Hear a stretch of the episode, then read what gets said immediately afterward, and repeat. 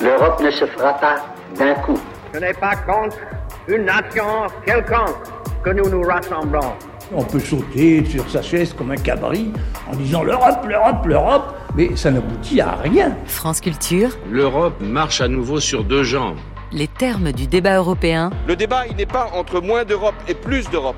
Le débat sur l'avenir de l'Europe a ainsi été relancé. Ce sera une autre manière de découvrir l'Europe. Emmanuel Laurentin.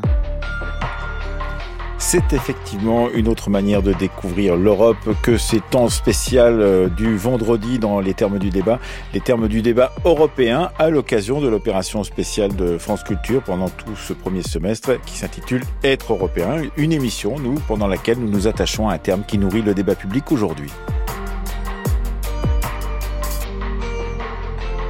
À l'ordre du jour, ce soir, Portugal et émigration. De tous les pays de l'Union européenne, le Portugal est celui qui possède le plus fort taux d'émigration. Selon un rapport de l'ONU, 2 600 000 Portugais vivent hors du pays. Car, outre l'aventure coloniale du royaume depuis le XVe siècle, l'émigration portugaise a une histoire de plus de 100 ans quand, lors de la Première Guerre mondiale, la Grande Guerre, nombre de ressortissants de ce pays ont fait le voyage, par exemple vers les usines françaises, puis ensuite qu'il y a eu une émigration clandestine qui s'est développée sous le régime dictatorial de Salazar jusqu'au milieu des années 70. Depuis, le Portugal est entré dans l'Union européenne. Le Portugal a connu la crise de la dette des années 2010. Un Premier ministre qui d'ailleurs à cette époque-là a poussé ses jeunes à quitter le pays pour tenter leur chance à l'étranger. Un redressement économique spectaculaire depuis, sous la direction du Premier ministre socialiste Antonio Costa, ce qui n'a pas freiné pour autant le départ vers l'étranger des jeunes Portugais. Comment expliquer une telle situation? Nous allons en discuter avec nos deux invités à distance, avec nous Margarida Marquez, bonsoir. Bonsoir. Vous êtes députée européenne depuis 2019, membre du groupe de l'Alliance progressiste des socialistes et démocrates au Parlement européen et ancienne secrétaire d'État aux affaires européennes au sein du gouvernement Costa. C'était entre 2015 et 2017. Avec nous également à distance depuis le Portugal, Victor Pereira. Bonsoir. Bonsoir. Vous êtes historien, vous êtes chercheur en histoire à l'Université de Lisbonne, vous êtes auteur du livre La dictature de Salazar face à l'immigration, et puis depuis peu de temps, c'est le peuple qui commande, la révolution des œillets entre 1974 et 1976. Que c'était dur. Nous avons d'abord marché au moins 7, 8 heures à pied. Nous à pied et le passeur à cheval. Et nous étions morts de faim et de soif. Il faisait très froid. On a passé la frontière, un 1er novembre, à la Toussaint. Et j'avais juste un sac sur le dos, parce qu'une valise, ça, je n'en avais pas. Sur le chemin, nous étions toujours plus nombreux. Nous sommes partis d'ici à deux, et très vite, nous formions un groupe de 25 ou 30. Puis nous avons pris un camion, et nous étions 54 dans ce camion. Nous avons parcouru, je ne sais pas, peut-être 50, 60, 100 kilomètres cachés à l'intérieur du camion. Que d'attente Parce qu'on était dépendant des passeurs, qu'on avait dû payer tellement cher. Leur mission étant de nous amener à bon port. Argent, passeur, euh, camion pour traverser clandestinement les, les frontières. On a l'impression d'une certaine manière d'entendre un reportage d'actualité, mais c'est un reportage euh, d'histoire puisqu'il a été diffusé sur Arte, Invitation au voyage. C'était le titre de l'émission. C'était un témoignage de deux immigrants qui avaient à peine 18 ans quand ils ont passé la frontière avec l'Espagne pour fuir la dictature de, de Salazar. Vous en avez fait l'histoire de cette émigration, euh, Victor Pereira. Est-ce que vous pouvez nous rappeler justement cette histoire de sortie hors de Portugal de jeunes ou de moins jeunes Portugais pour aller travailler à l'étranger, fuir le, service militaire aussi lorsqu'il y a eu les guerres coloniales du Portugal, et d'une certaine manière euh, trouver une aisance qu'ils n'avaient plus dans leur propre pays. Tout à fait. Entre 1957 et 1974, donc les dernières années de la dictature, de l'État nouveau, il y a 900 000 Portugais qui ont émigré et une majorité de ces Portugais ont dû quitter leur pays irrégulièrement, sans passeport, parce que le Portugal, le gouvernement ne donnait pas de passeport, ni de tourisme, ni des migrants. Et euh, pour ceux, là on vient de l'entendre, pour ceux qui voulaient rejoindre la France, il fallait euh, traverser la frontière entre le Portugal et l'Espagne, puis traverser tout le territoire espagnol et ensuite arriver en France. Ce témoignage est probablement d'avant 64, parce qu'en 64, il y a un changement, c'est que la France a mmh. besoin de cette main-d'œuvre, accueille cette main-d'œuvre à bras ouverts et donc on régularise à peine les Portugais arrivés à Hendaye, même sans aucun document, on leur donne un récépissé et puis ils peuvent continuer leur, leur trajet.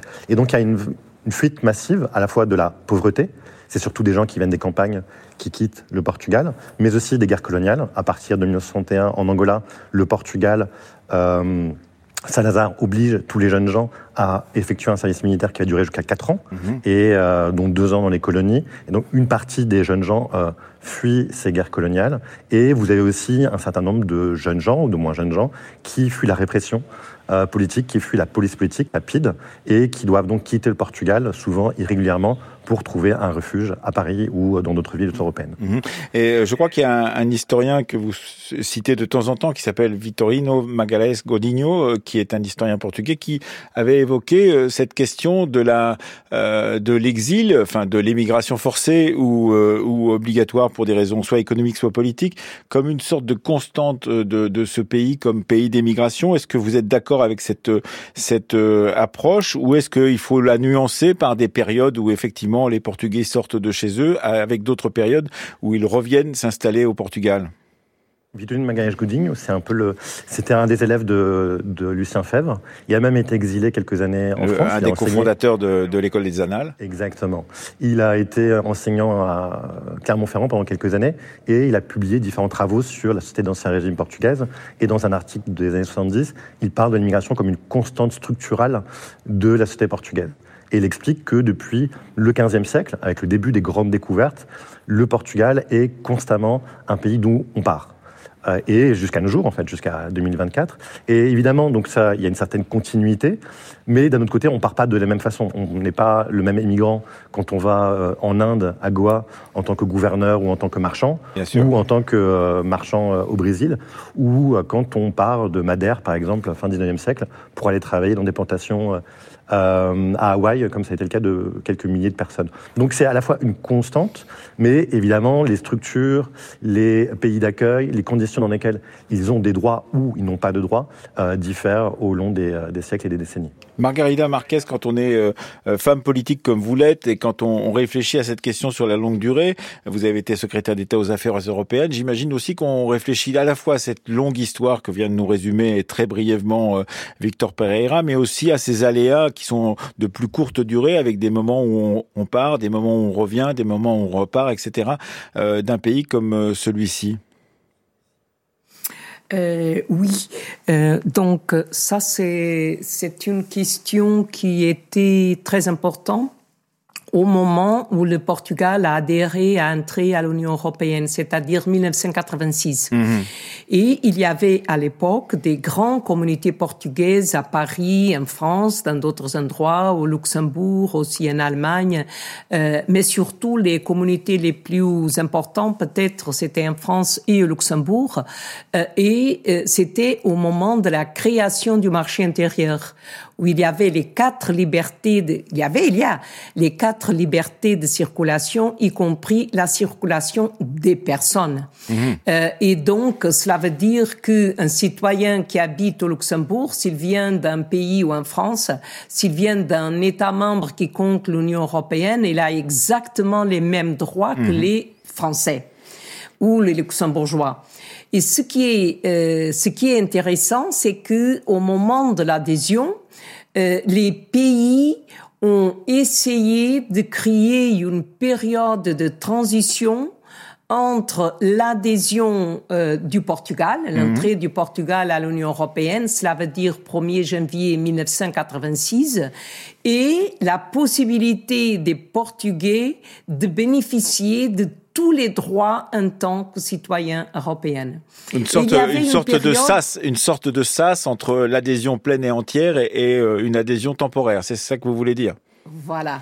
Voilà, c'est exactement ça. C'est-à-dire, le Portugal a entré dans l'Union européenne, donc c'était un État membre, donc euh, avait euh, les responsabilités, les droits et les devoirs, si on peut dire comme ça, euh, de, en tant qu'État membre de l'Union européenne. Mais les communautés portugaises qui habitaient en France, par exemple, ou au Luxembourg, seulement plus tard, ont bénéficié mmh. de tous les droits en tant que citoyens de l'Union. Et ça, ça a été exactement la même chose qui s'est passée avec l'élargissement de 2004, quand les pays de l'Europe centrale et de l'Est mmh. ont entré à l'Union européenne. Donc, mais ça a été ça a été, ça fait, ça fait vraiment la différence. C'est-à-dire à partir du moment que les Portugais qui habitent euh, à Paris ou qui habitaient euh, euh, en France quelque part et qui ont pu bénéficier de tous les droits, c'est vraiment la reconnaissance et c'est aussi, je peux dire, un statut social qui a changé, même si ça a pris du temps ça n'a pas été mhm. automatique, mais aujourd'hui, l'image, l'intégration, euh, les droits, euh, donc, euh, ont donné aux émigrés portugais un statut complètement différent qu'ils n'avaient pas mhm. avant l'adhésion à l'Union européenne. On, voit bien ce que veut dire Margarita Marquez, Victor Pereira, mais néanmoins, même dans cette période entre 1986 et aujourd'hui, il y a d'autres aléas qui vont intervenir, en particulier les crises des, des dettes des pays européens du Sud, en particulier particulier euh, donc la Grèce euh, ou encore le, Portugal, l'Espagne ou l'Italie. Mais et, cette crise des années 2010 va marquer un, moment particulier parce qu'on entend rarement un premier ministre ou un responsable politique dire euh, à, ses ressortissants quittez le pays si vous avez la possibilité de le faire. Vous pouvez faire carrière ailleurs, quitte à revenir plus tard. C'est ce qui s'est passé à ce moment-là tout de même, Victor Pereira. Oui, et ça a été euh, vécu par une partie de la population portugaise, et notamment la plus jeune, comme un certain traumatisme et comme un, certain déni de, des acquis de la révolution des œillets. C'est-à-dire qu'après la révolution des œillets, le 25 avril 74, le discours des élites au pouvoir au Portugal était de dire le Portugal a connu une forte émigration, donc euh, un peu plus d'un million de personnes les 15 années précédentes, mhm. à cause de la dictature, à cause des guerres coloniales. Et maintenant, nous allons construire un pays démocratique plus égalitaire, avec des droits sociaux, et un pays dont les personnes n'auront plus besoin d'émigrer. Si elles le veulent, c'est un droit. Elles pourront partir à l'étranger, connaître des expériences professionnelles, mais ce ne sera pas sous la contrainte, la contrainte de trouver un emploi, de manger, de nourrir ses enfants, etc.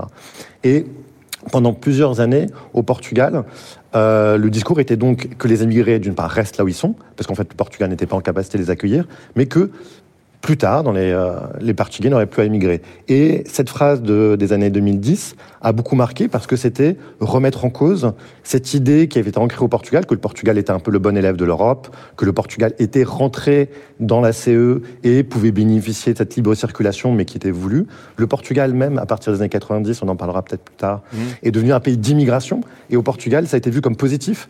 Enfin, pendant des siècles, nous avons été un pays d'émigration. Notre population pauvre allait faire les mauvais travaux à l'étranger. Maintenant, c'est des gens qui viennent du Brésil, d'Afrique, d'Ukraine, de Moldavie, un peu plus tard du sous-continent indien, qui viennent prendre des emplois que nous ne voulons plus. Donc c'est vu plutôt comme positif. Et donc euh, ce discours et le fait que pendant les années 2010, l'émigration a explosé et a atteint plus ou moins les niveaux des années 60, a été vu comme un échec. Mmh. Euh, de, du pays et notamment de ses élites politiques. Euh, et une des volontés ensuite du gouvernement d'Antonio Costa à partir de 2015 était non seulement de réduire les départs, même s'ils n'ont jamais été réduits, ils continuent jusqu'à nos jours, et d'autre part d'essayer euh, d'inciter des Portugais qui étaient partis à l'étranger à revenir, mmh. et notamment avec l'idée que les connaissances, les savoir-faire qu'ils avaient acquis à l'étranger pourrait être hmm. utile pour le Portugal. Mais euh, le Portugal euh, connaît toujours beaucoup plus de départs que de retours. Margarida Marquez, euh, il est difficile de, de, séparer ce couple émigration et immigration. la France n'est pas un pays traditionnellement d'émigration, donc la question de l'immigration se pose de façon constante dans le pays depuis au moins la crise pétrolière des années 1970. mais pour vous, il y a une sorte de, disons, de jeu entre la question de l'immigration, les Portugais quittent leur pays, et de l'autre côté, eh bien, il y a l'arrivée de gens pour pouvoir aider ce pays à, continuer à se développer. C'est bien cela? Euh, oui, mais si je peux réagir encore à votre question précédente, mmh. à mon avis, c'est une question aussi euh, très intéressante euh, parce qu'effectivement, il y a eu un premier ministre qui a invité les jeunes à quitter le pays. À mon avis, ça a été une mauvaise position euh, politique, mais c'est pas de ma famille politique. Euh, mais il y a un, un, un élément là-dedans qu'à mon avis, c'est très intéressant. Effectivement, Portugal a perdu à l'époque des ingénieurs, des docteurs des infirmiers, euh, personnel de santé. Et ce qui est intéressant, c'est que ces jeunes sont en partie à l'étranger parce qu'ils connaissent l'étranger. Euh, c'est-à-dire, sont la plupart des jeunes qui sont partis sont des jeunes qui avaient fait Erasmus mhm. pendant euh, son temps de formation, il a, ils avaient des réseaux, c'était facile de partir ailleurs. C'était une situation complètement différente. Hmm. C'était facile de partir. Ça n'était pas dans la pauvre, ça n'était pas la pauvreté qui poussait les Portugais à sortir hors de leur pays Voilà, comme ça. auparavant. Là, c'était, ils avaient acquis un bagage euh, universitaire international qui leur permettait d'avoir un réseau et de repartir à l'étranger. C'est cela? Voilà, c'est ça la grande différence entre l'émigration des années 60 et l'émigration de la crise euh, financière. Mais, euh, euh, à mon avis, c'est- ça, c'est une question qui doit être traitée d'une façon complètement différente. Et je pense que la question qui est derrière, c'est la liberté de partir et la liberté de rester. Donc, je pense que euh, les jeunes qui ont, participé, qui ont participé au programme Erasmus, qui ont eu l'opportunité de faire une période de formation dans un autre pays, c'est normal qu'ils puissent partir ailleurs dans un autre pays, faire un, un, un, un travail, une recherche, euh, euh, et entre-temps, ils veulent retourner avec une expérience. Et ça se passe avec tous les pays. C'est-à-dire, c'est vraiment le partage entre les États membres de l'Union européenne. Et à mon avis, ça, c'est très positif et c'est un élément positif. Mais toujours, le principe, c'est la liberté de partir ou la liberté de rester. Donc, si les personnes sont intéressées à partir parce qu'ils veulent euh, ou elles veulent une expérience différente dans un autre pays, veulent aller dans un autre pays pour progresser dans sa carrière, ça se passe les mêmes choses avec les jeunes et les chercheurs et, d'autres euh, euh, des ingénieurs qui vont au Portugal et qui intègrent des équipes de recherche, par exemple à Lisbonne, dans l'école d'ingénierie ou à Porto. Donc ça, c'est la mobilité que je peux dire, c'est la, mobili- la mobilité positive Mhm. du fait que il y a le, march- le marché intérieur et les personnes ont le droit à la mobilité. Alors- le droit de rester Allez-y. c'est le fait que euh, le droit de rester, c'est-à-dire moi je ne vais pas dans un autre pays parce que je ne trouve pas la capacité de travailler ou de me réaliser du point de vue personnel sans aller dans un autre pays. Donc ça, ou je cherche un, un emploi qui est mieux payé ailleurs. Donc ça, c'est un débat qu'il faut le faire. Donc les gens ont le droit de partir, mais s'ils veulent rester euh, et avoir des conditions, des salaires, des conditions de progression dans la carrière, elles doivent pouvoir rester. C'est ça la, la grande différence et qu'à mon avis, il faut mettre les deux, il faut considérer euh, les deux. Euh, et Sur l'implication... pour- Euh, Excusez-moi, je vous ai interrompu. Allez-y.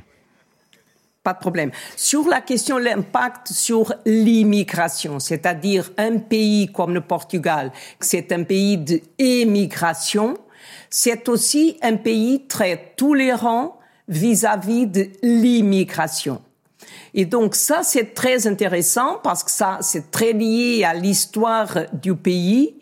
Et ça, c'est un, un défi, bien évidemment. C'est une attitude de, un comportement des communautés euh, portugaises. Donc, euh, quand les immigrés ukrainiens aux années euh, 90 sont arrivés euh, au Portugal, par exemple, ils ont été très bien intégrés dans les écoles. Immédiatement, à l'époque, il y avait des écoles qui avaient 14, euh, 15, 20 nationalités et ces jeunes ont été très bien intégrés dans les écoles sans des, des, des oppositions euh, des, des communautés, sans, sans, sans être rejetés par les communautés. Et je parle même des petites communautés partout dans le pays. Et donc ça a donné euh, une situation favorable à, et d'acceptation aux étrangers, aux, aux immigrés qui sont entrés euh, euh, euh, au, au Portugal. Mmh. Jusqu'à aussi aujourd'hui, effectivement, on va y venir dans un instant, puisqu'effectivement, on attend le, le score aux élections anticipées, législatives anti- anticipées du 10 mars du parti populiste et d'extrême droite Tchega, qui qui peut-être vous contradira, mais on va se faire une petite pause. Il est 18h40 dans le terme du débat européen de ce jour, c'est-à-dire le Portugal et l'émigration, en compagnie, vous venez de l'entendre, de Margarida Marquez, qui est députée européenne et ancienne secrétaire d'État aux affaires européennes au sein du gouvernement Costa, et de Victor Pereira, qui est historien, chercheur en histoire à l'université de Lisbonne et auteur, entre autres, de C'est le peuple qui commande, la révolution des œillets 1974-1976. À l'époque, quand ils arrivaient, je me souviens qu'on disait ⁇ Les Français sont de retour ⁇ Ici, dans cette région, il n'y avait presque que des gens qui venaient de France. Je me souviens qu'à l'époque, leur arrivée était une fête chez nous. Je me rappelle qu'on avait un figuier. À la fin de l'année, quand ils donnaient des figues, ça voulait dire ⁇ ça y est, les Français reviennent ⁇ France Culture, les termes du débat européen Emmanuel Laurentin. Toujours dans ce reportage sur Arte et Invitation au voyage, c'était le frère d'un immigré franco-portugais qui évoquait le retour de, son frère et de tous ceux qui vivaient en France euh, dans euh, sa propre région. Euh, Victor Pereira, on a bien compris ce qui s'était passé dans le temps du salazarisme, ce qui s'est passé à partir de l'arrivée du Portugal dans l'Union européenne.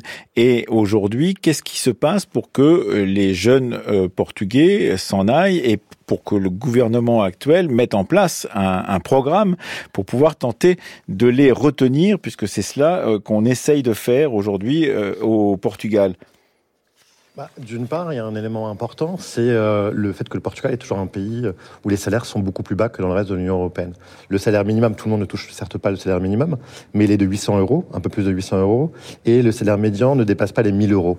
Et donc pour un certain nombre de Portugais, il est beaucoup plus rentable d'aller travailler en France, aux Pays-Bas, au Luxembourg, avant en Grande-Bretagne avec le Brexit, la situation a un peu changé, mais de partir à l'étranger pour euh, des emplois où ils seront beaucoup mieux payés. Et donc il y a une sorte de de où beaucoup de Portugais bénéficient de ce que euh, Madame l'eurodéputée vient de dire, c'est-à-dire la liberté de circulation, peuvent s'installer, s'établir, et notamment alors soit euh, plus ou moins de façon plus ou moins pérenne, mais aussi tout ce qui est le processus du travailleur détaché et la réglementation européenne des travailleurs détachés dans les années 90 vient notamment de euh, d'affaires euh, liées à des entreprises portugaises qui essayaient de, de travailler, de s'installer, de s'établir euh, en, France. Mhm. Et donc, euh, les Portugais, eux, trouvent un avantage à partir à l'étranger. Et euh, au Portugal, notamment des emplois peu qualifiés, euh, ce sont des, travailleurs immigrés, notamment d'autres continents, qui viennent. Et au-delà de ce que a dit tout à l'heure euh, Madame la, députée, il y a à la fois ce qui est un changement dans les années 2010, c'est qu'il y a une partie de travailleurs qualifiés qui partent. Chose qui était extrêmement rare dans les années 60, puisque le Portugal était un pays avec un fort retard euh, du point de vue scolaire, et une grande partie de la population qui était soit analphabète, soit n'avait passé que 3-4 ans à l'école. Et effectivement, le, un des discours, le grand changement qui a été mis en avant dans les années 2010, c'est de dire que maintenant la population émigrée est qualifiée. A été Est-ce qu'elle est revenue cette euh, euh, population euh, émigrée qualifiée des années 2010 euh, entre-temps? Les chiffres sont autour de un tiers. On considère qu'il y a environ un tiers mmh. de ceux qui sont partis dans les années 2010 qui sont revenus. Mais néanmoins, ça cache quelque chose, c'est que la majorité encore, en, en, nombre absolu, des Portugais qui partent sont très peu qualifiés. Mmh. Euh, et travaillent toujours, notamment dans le bâtiment, euh, notamment en France, dans la restauration. Et ça, c'est une des choses que le Portugal a, a, tendance à ne pas mettre en avant, parce que évidemment, il y a l'idée, maintenant nous avons des travailleurs très qualifiés, des ingénieurs, etc., ou un peu la, la métaphore du Cristiano Ronaldo, c'est-à-dire des, des gens très forts dans dans leur secteur d'activité. Mais ce que ça cache, c'est que encore une partie non négligeable de la population portugaise ne fait pas de longues études, n'atteint pas mmh. l'université, et c'est encore en partie eux, majoritairement, les non qualifiés, qui émigrent et qui essaient mmh. d'obtenir de, des opportunités d'emploi à l'étranger où ils seront beaucoup mieux payés Est-ce que, euh, Madame euh, la députée Margarida Marquez, est-ce que euh, ce qui a été décidé par le gouvernement, en particulier il y a quelques mois, donc une exemption d'impôt pour la première année de vie active donc de ces jeunes travailleurs portugais, un pass gratuit dans les transports, un remboursement de frais de scolarité, des quatre billets de train offerts pour découvrir la richesse et la beauté du pays qu'est le Portugal, est-ce que tout cela permettrait justement cette sortie, je ne dirais pas massive, mais toujours permanente pourrait-on dire, de, ces jeunes Portugais hors euh, du Portugal? Euh, il y a deux aspects, si vous me permettez, que j'aimerais commenter de ce qu'a dit mon compatriote. Euh, le premier, c'est lié aux jeunes euh, avec euh, une qualification et un niveau scolaire, un niveau de formation très élevé et qui vont chercher un, emploi ailleurs et qui sont partis en 2010-2011 et que bien effectivement le gouvernement d'Antonio Costa a essayé d'introduire des mesures pour que ces jeunes puissent retourner au Portugal. Avec des mesures celles que vous venez de, de présenter, par exemple, et, et, et qui, effectivement, l'objectif, c'est que les, ces jeunes puissent rentrer au Portugal. C'est pas seulement parce qu'ils sont qualifiés, ils ont obtenu une, euh, une, une classification mm -hmm. et un diplôme au Portugal, mais aussi parce que ils, le fait qu'ils ont vécu une expérience à l'étranger, ils peuvent importer des compétences additionnelles importantes pour l'économie, pour la recherche euh, au Portugal. Mais il y a une autre dimension pour ce qui est plutôt lié à ce que nous disons l'émigration traditionnelle. C'est c'est pas les gens qui partent pour trouver, euh, euh, c'est pas seulement les gens qui partent pour trouver un emploi mieux payé au Portugal, c'est euh, euh à l'étranger, c'est aussi les personnes, les, les entreprises portugaises, par exemple les entreprises du bâtiment qui euh, gagnent des projets dans plusieurs pays de l'Union européenne oui. et qui veulent amener des Portugais du Portugal pour travailler dans ces euh, projets de, de, de, de, bâtiments, au travail public, etc. Ce que disait Donc, Victor ça, Pereira, c'est-à-dire un... en profitant de la, la, la, les directives sur le travail détaché d'une certaine manière. Voilà, c'est ça. Et la directive du travail détaché, heureusement, a introduit des éléments pour éviter que les gens soient exploités. C'est-à-dire -hmm. ce qui se passait, pas seulement avec les entreprises portugaises, avec des entreprises espagnoles ou italiennes, -hmm. c'était un peu la même chose. C'est-à-dire les salaires qu'ils payaient en France, euh, c'était exactement les mêmes qu'ils mmh. payaient au Portugal, avec des conditions qui sont complètement différentes. Et la directive sur le détachement des travailleurs a introduit des éléments quand même de compensation pour les gens qui travaillent ailleurs. Mais dans ce domaine, les inspections du travail travaillent énormément parce qu'il y a beaucoup d'entreprises qui ne respectent pas encore mmh. ces droits qui sont déterminés mmh. par la directive sur le détachement euh, des, des, des, travailleurs. Est-ce que, euh, pour répondre à la question que je vous ai posée tout à l'heure, euh, Margarita Marquez, est-ce que justement ces mesures qui sont prises par le gouvernement euh, ces temps-ci pour euh, soit empêcher les gens de partir, soit faire revenir ceux qui sont déjà partis, sont à votre avis efficaces ou est-ce que c'est autre chose on sait que le prix du logement est très élevé au Portugal, qu'il y a une tension évidemment parce que c'est un pays éminemment touristique avec euh, les euh, appartements qui sont loués par euh, des plateformes comme Airbnb et que au bout du compte, se loger, quitter sa famille, par exemple fonder un foyer devient difficile quand il, est trop difficile de payer avec les salaires portugais son propre logement. Oui, voilà, les, prix, la crise du logement, c'est une crise qui existe un peu partout en Europe. Donc, euh, c'est devenu un problème euh, européen et on discute même la possibilité de créer un programme européen qui soit plutôt orienté pour euh, le logement. Euh, au Portugal aussi, c'est pas une exception, euh, mais justement, comme vous avez dit, ces mesures que le gouvernement a euh, pris récemment, quand on a discuté le budget 2024, le budget d'État, mmh. c'est justement pour donner aux jeunes des conditions de s'installer. Euh, il y a des problèmes, c'est pas seulement un problème des salaires, c'est aussi un problème démographique, euh, la constitution des familles, avoir des enfants, etc. Donc effectivement, le gouvernement a pris des mesures pour aider les jeunes à se fixer, aider les jeunes d'abord à avoir un diplôme euh, universitaire, soit technique, soit, mais toujours un diplôme d'enseignement supérieur, et en même temps avoir mmh. des conditions pour s'installer. Et ça, c'est un, un, problème euh, portugais, pas seulement portugais, comme je disais, mais ça, c'est la volonté politique du gouvernement de donner aux jeunes des conditions pour euh, commencer sa vie indépendante de la famille, quitter la maison des parents, euh, etc., et avoir euh, des conditions qui puissent euh, l'aider à avoir un premier emploi, à commencer à avoir des ressources pour une vie digne depuis mmh. le début. Mmh. Euh, Victor Pereira, est-ce que vous pensez que tout cela est, est de nature justement à freiner cette émigration ou est-ce qu'elle est si constante comme on l'a dit depuis le début de, cette émission, qu'au bout du compte, on pourrait peut-être la freiner pour une partie de la population, mais, mais pas tant que cela, et, et donc euh, faire en sorte qu'il faudrait faire baisser le prix des logements, ce qui serait extrêmement compliqué, avec des politiques peut-être un peu différentes, pour que les gens puissent rester plus longtemps euh, avant de, de partir et de quitter le Portugal.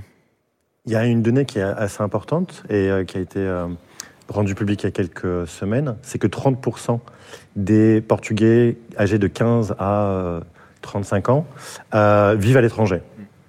Et euh, ça rejoint une des choses qui vient d'être dite, c'est euh, pourquoi le Portugal est dans l'incapacité de garder euh, un tiers de, de, ces jeunes qui euh, partent à l'étranger, alors plus ou moins longuement, et c'est leur droit le plus absolu. Et euh, ça peut être des expériences intéressantes pour beaucoup, mais beaucoup partent et disent qu'ils sont contraints, parce que d'une part, les salaires sont bas. Comme on vient de le dire, les, euh, depuis les milieux des années 2010, euh, avec le tourisme et aussi les différentes mesures euh, prises par le gouvernement de droite et que le gouvernement de gauche n'a pas complètement euh, euh, ou du moins pas tout de suite annulé. Le Portugal, quand il était dans la crise, après euh, la crise des, des, dettes souveraines, a essayé d'inciter des riches étrangers euh, à s'installer au Portugal. Or. Exactement, les Golden Visa ou des extensions fiscales pour des retraités, notamment retraités français, qui ont en partie réussi, mais une des conséquences a été une hausse euh, extrêmement importante du prix de l'immobilier. Et donc, un certain nombre de jeunes portugais sont confrontés à la fois à des salaires qui sont peu élevés, à pardon, un prix de l'immobilier euh, élevé, mais aussi dans le monde de l'entreprise, souvent ce dont se plaignent euh, les jeunes travailleurs portugais, c'est le fait qu'ils ont peu de possibilités de monter dans la carrière, mmh. de d'avoir peu d'opportunités d'emploi. Et souvent, si vous voulez vous épanouir dans votre travail, euh, beaucoup prennent la décision de partir à l'étranger plutôt que de rester au Portugal. Mmh. Et ça, il y a un élément à la fois conjoncturel, mais quelque part culturel. Comment on peut expliquer qu'au Portugal, cette, dans le monde, dans l'entreprise notamment, il est difficile pour... Il y a un des problèmes aussi du Portugal depuis des années, c'est part une très forte précarité. Euh, non seulement euh, dans le monde de la recherche, mais pendant très longtemps, le Portugal, euh, une, des, une des choses contre laquelle a essayé de lutter le gouvernement socialiste, c'est la très forte précarité, notamment ce qu'on appelait les reçus verts, être quasiment payé à la journée, donc sans aucune possibilité de se projeter dans le futur, et donc notamment pour établir une famille, c'était extrêmement difficile. Donc une culture de la précarité encore très importante et une difficulté, notamment dans le monde d'entreprise, à offrir mmh. des perspectives de carrière mmh. aux, à leurs employés, qu'ils soient qualifiés ou non d'ailleurs. Ça n'est peut-être pas un des thèmes justement sur lesquels euh, il y aura un, grand débat, euh, cette question de l'immigration, quoique, euh, puisqu'il y a des élections législatives dans quelques jours au, Portugal, mais c'est tout de même un thème important. Est-ce que, par exemple, le parti d'extrême droite pourrait s'en emparer, alors que la grande question, le parti d'extrême droite, comme tous les partis d'extrême droite en Europe, c'est la question de l'immigration. Mais est-ce que le parti d'extrême droite pourrait s'en emparer à l'occasion de, de ces élections, Margarida Marquez? Bon, la question c'est un peu plus complexe. Ah, J'imagine, c'est pour ça que je vous pose une question simple et j'attends que vous ayez une réponse complexe. oui, voilà. Euh, non, votre votre analyse, euh, je dirais que c'est l'analyse, euh, comment dirais-je, l'analyse normale euh, que nous tous et toutes faisons sur euh, sur le, fait que c'est l'extrême droite qui a joué le, le qui a joué le, le principe de l'immigration pour bénéficier, pour augmenter son support euh, auprès des citoyens. effectivement, pour, quand, quand je dis à jouer cette cette, euh, ce point immigration lié à la sécurité. Mmh. Euh, et ça, c'est un, un, un, point traditionnel de l'extrême droite, c'est de lier l'immigration à la sécurité. Et ça, on a, euh, il y a, nous savons qu'il y a beaucoup des partis d'extrême droite en Europe qui ont grandi comme ça. Mais la question, c'est que justement cette semaine, dans le cadre de la campagne électorale, c'est le parti du PPE, du, le membre du Parti populaire européen, centre droit, qui a soulevé cette question. Voilà, centre droit. C'est pas la droite ni l'extrême droite, c'est centre droit. Vous avez bien euh, euh, soulevé la question. Et c'est ce parti qui a essayé de lier immigration à la sécurité. Mais effectivement et heureusement, il y a beaucoup de réactions et surtout pour nous, c'est clair, au Portugal, et les chiffres ont été publiés immédiatement, qui met en évidence, qui met en évidence qu'il n'y a aucun lien entre immigration et sécurité. D'ailleurs, il y a euh, un programme euh, à la télé, un directeur de télé qui a qui a posé, qui a fait un programme, euh, ça fait deux ou trois jours, où il a piqué le journal, le quotidien qui publie tout ce qui est crime et absence de sécurité, etc. Et il y a fait la lecture d'une, je peux pas dire d'une centaine, mais beaucoup de cas de euh, insécurité euh, qui n'étaient pas du tout mhm. liés aux immigrés. Donc ça, ça c'était des cas concrets, mais quand on quand on regarde les chiffres, il n'y a aucun lien entre immigration et sécurité euh, au Portugal. Victor Pereira, on arrive bientôt au terme de cette discussion. Est-ce que vous, vous pensez que ces questions d'entre immigration et émigration des, des, Portugais sont des questions qui peuvent être devenir des questions disons, difficile au point de vue euh, politique et du débat politique au Portugal hum, Là, dans ces élections prochaines, notamment chez le parti de l'extrême droite que vous avez évoqué, qui lui euh, euh, fonde aussi sa, sa, sa, rhétorique autour de la corruption du pouvoir, etc. Exactement. dont il se dit. C'est un principal cheval de bataille, c'est la corruption et notamment la, lors de la dernière année, il y a eu un ensemble d'affaires de, corruption qui ont touché différents membres du gouvernement.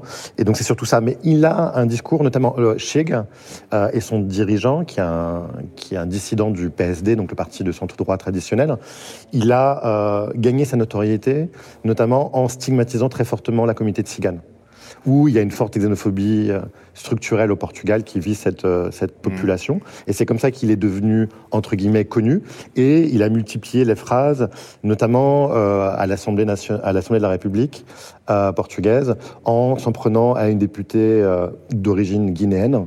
Euh, donc euh, afro-descendante, ou notamment sur un débat euh, autour de la restitution des biens culturels à certains pays africains, mm. il avait dit qu'il fallait la restituer elle aussi, donc avec des discours qui a, dont le, racisme était vraiment présent. L'immigration, effectivement, bon, il y, a, y a un élément qu'il faut quand même mettre en avant. Il nous reste une trentaine de secondes, 40 secondes. Exactement. L'immigration est passée de 500 000 personnes à 1 million de personnes en 5 ans. Donc le Portugal est devenu un fort pays d'immigration. Et comme on vient de le dire, ça petit à petit, il y a ce discours qui lie immigration et insécurité. Mmh. C'est un discours, il n'y a pas de euh, statistiques tangibles qui ne le prouvent. Et le Portugal le voit encore positivement, cette immigration, parce que le Portugal est un pays qui vieillit et où la natalité est très basse. Et qui a besoin de, de, de forces vives. Exactement.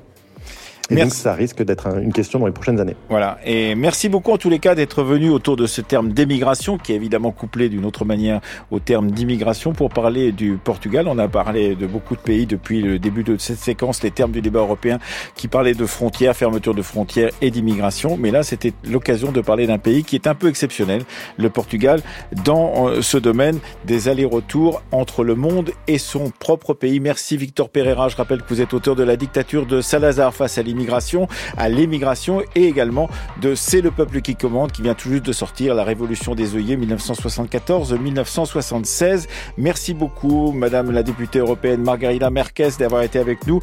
Je rappelle que vous étiez accueillie dans les studios de Rome de la RAI où vous vous trouvez aujourd'hui par en particulier Francesco Napoleoni, le technicien. Le temps du débat a été préparé ce soir par Anouk Sevno, Roxane Poulain, Juliette Mouelik, Fanny Richet, Stéphanie Villeneuve, réalisé par Laurence Malonda avec elle technique à Paris, Alex Dang.